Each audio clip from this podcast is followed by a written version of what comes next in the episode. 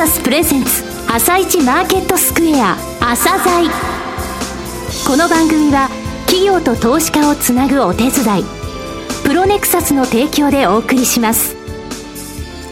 皆さんおはようございます。アシスタントの長野静香です。それでは今日から肩書きが変わりましたスプリングキャピタル代表井上哲夫さんと番組を進めてまいります。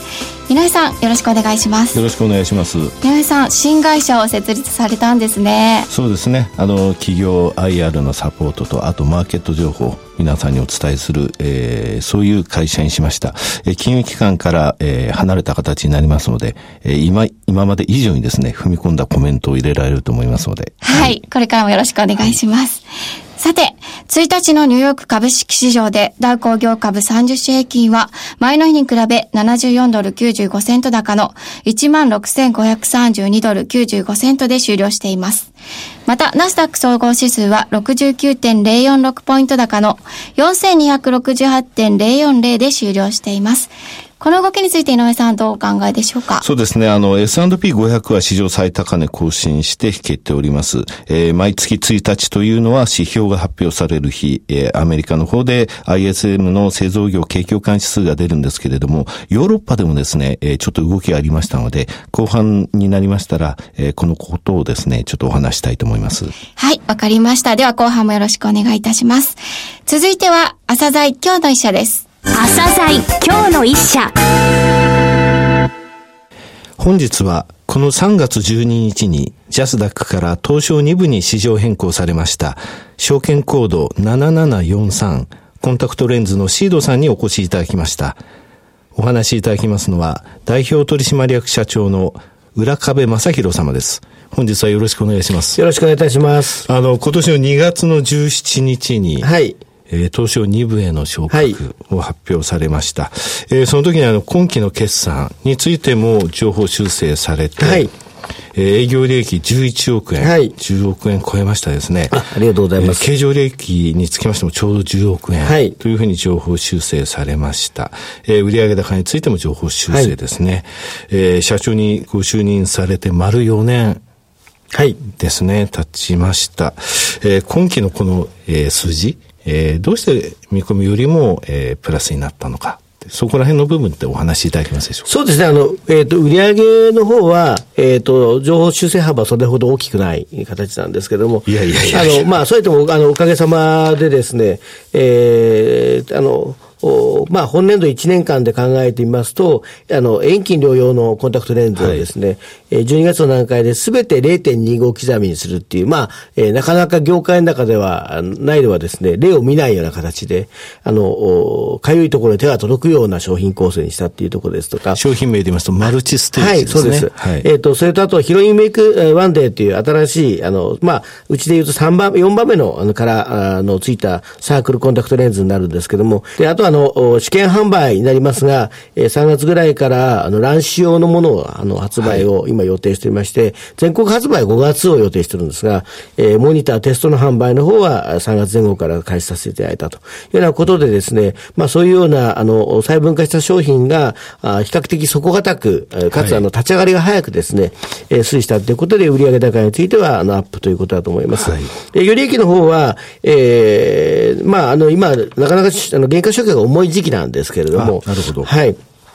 ただ、まあ予定通り、あの、ほぼ、上期においては、えー、生産の拡大が整ったということとですね、えー、下期においても、あの、全般的な、あの、購買減点も含めてあるコストのコントロールを行って、まあ、結果とすると11億ということで、えー、多少情報修正をさせていただいたという形だと思います。はい。はい、えー、ヒロインメイクワンデー、えー、こちらは、昨年の4月から発売された製品ですね。はい、そうです。はい。えー、その前に、えー、アイコフレワンデー UV っていうのはその前の年の、ですから、はい、一昨年は7月になりますが、えー、こちらの方はですね、はい、3色同時に出した新しいコンセプトのサークルレンズということで、まあ、大人の可愛いを追求したいというようなことのコンセプトでスタートしまして、はい、あの、おかげさまでかなり、あの、マーケットシェアの方を伸ばさせていただきまして、はい、いろんなのシェアのサーベイがあって、あの、どれが一番ということはないんですが、主に店売りを、あの、まあ、店頭販売を実施したところの統計で言うと、昨年の12月から今年の1月ぐらいでですね、大体のこの広いメイクも合わせますと、当社の、えー、サークルレンズシェアっていうのが、えー、26%ぐらいまでには上がってきてるんじゃないかなと認識してます。はい、あの、そして主力のですね、ワンデーピュアう潤いプラス、はい、こちらはどうでしたか？え、あの、こちらの方は、あの、底堅く、あの、スタート、あの、まあ、推移しておりまして、えー、特に、まあ、あの、プラスレンズをですね、えー、昨年度は、あ今年度ですね、えー、発売しておりますけれども、えー、プラスレンズは、まあ、遠視の方のようになりますが、はい、えー、プラス5まで発売しまして、えー、結果とすると、プラス5からマイナス16というですね、日本で単一商品のワンデーとすると、最も広い制作範囲っていうのを実現しまして、はい、まあ、そういう面では我々日本でせっかく作ってますので、えー、スペックナンバーワンを目指そうということでやっておりますが、はい、えー、そういうようなところが、まあ、お客様にも支持が受けてですね、知り上がりにシェアが上がってきたんじゃないかなというふうに思ってます。はい、あの、この番組でも何度も申し上げましたが、えー、外国製品と違って、御社は国内、はい、えー、国産というものにこだわったワンデーを、はい、えー、作られていますと。そしてシェアを1日使い捨てタイプの中で、2013年のところで、10%のところまで持ってきたいんだというお話を、はい、えー、2年前からされていましたが、ね。はい、どうだったでしょうか？まあ、あの、もともとこの事業に参入するときに、はい、まずは、あの、業、あの、ワンデーのカテゴリーの中で10%のシェアをですね、はい、えー、最初の目標にしましょうということでスタートしまして、えー、2013年カレンダーの歴年ベースになりますけれども、はい、えー、今の中継の速報ベースでいうと、大体、金額ベースでいうと10%の前半台ぐらいと。で、えっ、ー、と、枚数ベースでいうとですね、12%の前半台ぐらいにですね、はい、のシェアまで来てると思いますので、えー、まあ、従来当社の場合に、あの、えー、乱視用がなかったということだとか、はい、えー、サークルレーズがなかったということもありますので、えー、枚数の割に金額のシェアが若干低かったところあるんですが、はい、おかげさまでサークルレンズも去年は1年間ではフルに3品目、あ、2品目が稼働しましたのでですね、えー、乱視用が今回稼働してまいるとですね、えー、基本的には枚数ベースのシェアが金額ベースのシェア以上に乗っかってくると思いますので、えー、まあ、どちらも含めても10%のですね、えー、だあの大台を超えて、えて。まあ、次の目標っていうのは、中継でやってる数字っていうのは15%前後っていうことを出てますので、はい、あと5%さらに増やしていってですね、ワンデーカテゴリーでまずはナンバー2のポジショニングを狙うというところまで持っていきたいなと思ってます。はい、えー、それでですね、鴻巣研究所の2号棟というのが、えー、今年の夏に、はい、竣工すると。一応、あの、えー、今ちょうどまず工事中でありましてですね、はい、今作えっ、と、予定で言うと、あの、建屋自体は8月末ぐらいに、はい、お引き渡しをいただきまして、えっ、ー、と、その後、機械等の据え付けを10月ぐらいからスタートして、なんとか年内には、ああの、まあ、当初予定しているエリアのうちの半分ぐらいですが、200万枚から300万枚ぐらいのエリアの、えー、生産ができるようにしてですね。月産で、えー、はい、月産でですね。で、はい、3月末の、まあ、来年度度のおしまいの時には、えー、さらに暮れから入れ出した機械の稼働を始めてですね、なんとか商業生産ということで、えー、残り250万枚ぐらいと。ですから、都合両方合わせると、えー、400から500万枚ぐらいをですね、えー、まず来、来年度1年間で、えー、やっていこうということで、8月末のお引き渡しからですから、残り後半6ヶ月でですね、えー、それまで生産能力を高めていこうというふうに思ってます。はい。えっ、ー、と、今回建設しているのはですね、はい、まあ、あの、建屋としては、あの、クリーンルームの設備になりますので、はい、スペースとすると3000万枚までのスペースは確保してます。プラス1000万枚、はい、確保してます。えー、ただ、あの、一気に増設してもですね、金型だとか、オペレーターの要請だとかっていうのはなかなか間に合わないということもありますので、えっ、ー、と、まずは、あの、500万枚までのやつを、えー、約、まあ、月数でいうと9月からスタートして翌年の3月まですから、7ヶ月間でもって、えー、上げていこうというふうに考えています。はい、で、まあ、その後の様子を見ながらですね、えー、次の状況については、また、あ500万枚外のスペースがありますので、えそれをどういうふうに振り向けていくかっていうことだと思います。えー、基本的には、あの、まあ、日本の工場は付加価値の高いものを作っていきたいというふうに思ってますので、はい、えー、現在のワンデピアシリーズのところの、えー、あの、生産の拡大ももちろんですけれども、えー、その生産、その商品の、まあ、スピンアウトした新しい商品の生産であるとか、えー、あるいは海外向けの商品だとかっていうのもありますので、なかなか理論値通りには生産枚数が上がらない形でありますから、ね、えー、ここではやっぱり多品種少量生産で付加価値の高いものを作っていくということを考えています。はい。えー、あと、シードさんっていうと、海外戦略。はい。非常にスピードアップしてですね、海外の戦略というものを練られているというのを、えー、一昨年12月のところでもお伝えしたんですが、はい、えー、2年間でどれぐらいその海外戦略に、えー、打って出てから、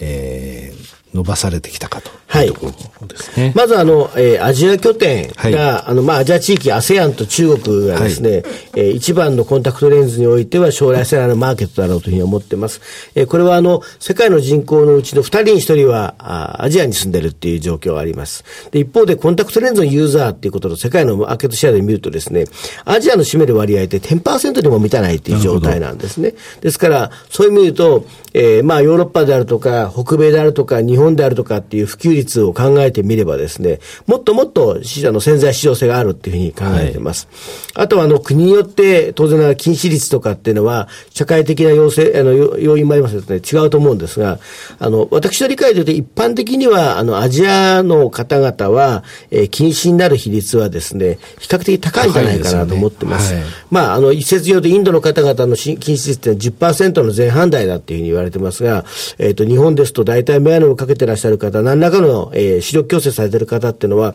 5割を超えてると思いますし、えー、中国にお邪魔した時には大学生の新入生の調査をした時にですね、9割近くの方が何らかの視力調整が必要だったっていうことも、えー、大学の関係者の方から伺ったこともありますので、はい、えー、そういう意味で言うとアジアっていうのはまだまだそこが深い、えー、マーケットじゃないかと思ってます。はい。あのー、前回出ていただいたときに、モンゴルに、はい。えー、1回目に出ていただいたとき、モンゴルも考えてますと言われて、そ、ね,、れから5ヶ月でもモンゴル出荷されてたんですが、はいはい、その後、えー、シンガポール、はい、えー、本格稼働が2013年3月、はい、それから中国の方ってはどういった状況になってますか？あの国によってやっぱりニーズだとか、はい、あの、薬事法上の制度が違いますので、中国にはですね、実出荷ということで考えてみると、えっ、ー、と、2年2ヶ月、3ヶ月ほど前ですね、はい、えー、に出荷を開始いたしまして、えー、今現在で言いますと、えー、2ウィークを中心としたクリアのレンズですね、はい、に、とワンマンスのレンズに加えて、日本でも発売してますアイコフレの3の3色のパターン。でしたね。で、はい、えー、この5月からはですね、えー、ヒロインメイクシリーズも中国本土でも発売になります。はい、えっ、ー、と、このあの、まあ、ヒロインメイクのお化粧のシリーズは、お化粧品としてもそれなりのブランド認知がありますので、えー、比較的、えー、沿岸部の上海地区なんかを中心としてはですね、立ち上がり早いんじゃないかなと思ってます。で、もう一つは、あの、大きなイベントとすると、えー、当然日本で発売しているピュアのシリーズも、中国では発売したいと思っておりまして、えー、複数の種類を認可申請を挙げておりますが、まず第一弾としてですね、えー、禁止用のワンデーのものについては認可を頂戴いたしましたので、はい、えー、こちらのものについては、今、あそうですね、夏場から秋口にかけて、えー、中国国内での販売ができるように、えー、出荷と今生産体制を詰めているところです。はい。で、あの、まあ、中国の、えー、国の領土の中の一部でありますけれども、えっ、ー、と、香港とマカオの方にも昨年の12月から発売開始してまして、はい、えー、こちらはあの日本のワンデーピュアそのものとですね、えー、アイコフレ、ヒロインメイクの3品目のワンデーを出しておりますけれども、はい、えー、今、あの、遠近両用のワンデーを出していきたいということで、準備をスタートしております。はいえー、あと4月の19日に朝鮮セミナー、はい、えー、土曜日行われますが、こちらに、えー、協賛いただきました、はい、ありがとうございます。ありがとうございます。お呼びいただきました。4月19日に、えー、ですね、えー、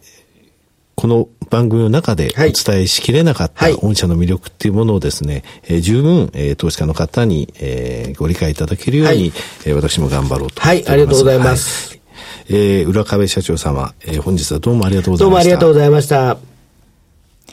なお、今日の記者のロングインタビューは番組ホームページからお聞きいただけます。さらに井上さんにシードについてお話しいただきます。はい。えー、シードさん、初めてこの番組に出ていただいたとき、2012年7月、えー、PBR が0.3倍、PER が4倍だったんですね。はい、社長は4回潰せるっていう名言を吐かれたんですけれどもね。はい、えー、今、本当にあの、立派なシェアを、ええー、今数字として出してます。えー、当時900万枚月間の、えー、生産能力が1200万枚、1600万枚、そして2000万枚。はい、えー、先日、鴻巣研究所の方に行ってきたんですけれども、えー、こちら今第2研究所の方を作られてます。ただこれ3000万枚までの、えー、能力があるんですけれども、はい、えー、社長は3000万枚って言わないんですね。なぜかというと、これは、えー、多品種少量生産というものもやるんだと。で、えー、先ほど来、マルチステージって言いますね、えー、遠近両用のもの、えー、それから、えー、シード、アイコフレワンデー、女性向けのヒート目をくっきりと際立たせるもの、また、えー、伊勢半さんというね、えー、メイクのブランドありますが、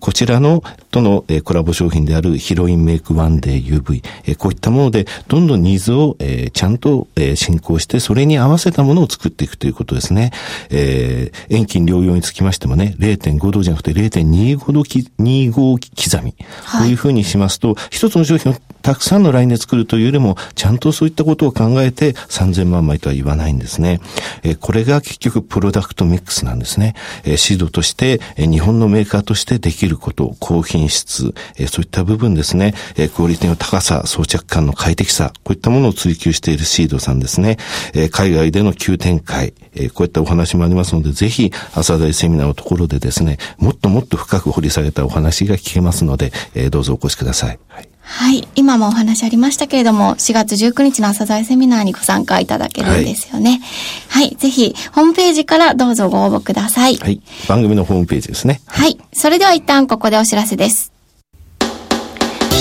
企業ディスクロージャー IR 実務支援の専門会社、プロネクサス。上場企業のおよそ6割、2200社をクライアントに持つ。これはアジア証券印刷の時代から信頼と実績を積み重ねてきたからこそさらにプロネクサスが目指すのは企業と投資家をつなぎ日本の株式市場を活性化させることですプロネクサス私たちは個人投資家の皆さんを応援します井上哲夫今日のストラテジーそれでは井上さん後半もよろしくお願いします。はい。えー、ウクライナ、クリミア、えー、始まって1ヶ月、えー、あの時からね、ずっと、この話はもう、ほっときましょうと。はい。えー、基本的な、えー、上昇トレンドの中、えー、おしめは、えー、買う、えー、増えたところは売るという、えー、短期的な、えー、逆張り戦略でいきましょうというお話をしてきましたけれども、えー、今、あの、その、そこのところから戻ってきて、SP500 についても最高値ということなんですけれどもね、あの、マーケットのニュースで今日のところでは中国で、えー、なんか施策がこれから打たれるんじゃないかとかですね、えー、アメリカの ISM の話出ましたけれども、えー、昨日ヨーロッパでもやっぱり動きああったんですね。えー、1日っていうのはマーキット製造業 PMI っていうのはありましてね、これがあの、全世界の数字を出すんですね。で、ヨーロッパのところにつきましても53という数字だったんですが、えー、ギリシャ、のところでも進展がありました。はい、えー、ヨーロッパとかアメリカのところで金融機関が不安になった時っていうのはリーマンショックと、あと、えー、欧州の、えー、財政の話だったんですが、えー、ギリシャはですね、向こう1年間必要な資金はあるっていうふうにダイセル・ブルーム議長っているいるんですが、この人ユーログループの議長なんですが、この人が言いました。で、125億ユーロ5月に国債の償還金あるんですが、えー、今月、えー、63億ユーロ、えー、トロイカの方で出しますというお話がありまして、あと20億ですね、えー、20億ユーロ出せば、あの、今年のところ終わりと。5月については、えー、ポルトガルの、えー、支援プログラムの終了に向けた協議が行われるということも言いましたので、欧州の方落ち着いてるんですね。こういった安心感というものもあって、マーケットが強かったということですね。はい、わかりました。井上さん今日もありがとうございました。また来週もよろしくお願いします。それでは、次は東京市場の寄り付きです。朝鮮この番組は企業と投資家をつなぐお手伝いプロネクサスの提供でお送りしました。